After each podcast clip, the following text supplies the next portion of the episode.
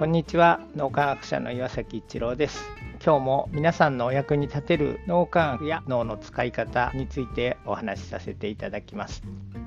フロー状態というのはリラックスした集中状態と呼ばれ非常に高いパフォーマンスが発揮できるようになります。脳がそういう状態になるということです。脳が非常に活性化してきて普段出せないような力も出せるというようなことが起こります。でその時に自分では高い目標に向かってすごいチャレンジをしているっていうでもワクワクしてなんか楽しい。旗から見るとなんかすごいことをやってるので苦しんで一生懸命に頑張ってるんじゃないかみたいに見えるかもしれませんが本人的ににはフロー状態で自分がやってるアクティビティと自分が一体化してるような状態になるのですごくワクワク楽しい。それでいて素晴らしいパフォーマンスが発揮できる。今まで発揮できなかったような力が出せるというようなことが起こっていきます。ちょっと引きな例になりますが僕はどんな時にフロー状態的になってるかなというのを考えると脳科学者ですのでいろいろ研究論文を読んだり研究をしてきたりっていうことをしてきたわけですけども今でも最新の脳科学論文というのを読みます。英語の原著の専門用本がたくさん出てくる論文なので非常にまあ読みにくいというかそういうものなんですけども朝早くに起きて自然の営み季節の移り変わりというのを感じながら研究論文を読み始めるといつの間にか研究論文と自分がなんか一体化しているような感じになってすごくスーッと頭に入ってきます。そうやって読んだ論文っていうのは今度一般の方に脳科学のお話をする時にすごく例え話的なものを交えながらうまくお伝えすることができるというようなそんな感覚にになりますま。あ、フロー状態になってると普通にやってるとなかなかできないようなことができるようになるっていうその一つの例なのかなというふうに思います。フロー状態に普段からいろいろなアクティビティをする時に入れるようになると日々すごくワクワクして自分の力が思いっきり発揮できる。まだまだ僕は一日中フロー状態に入ってるっていうところまでは行ってないんですけども脳磨きをすることでさらにフロー状態に入りやすい脳というのを磨いていきたいなと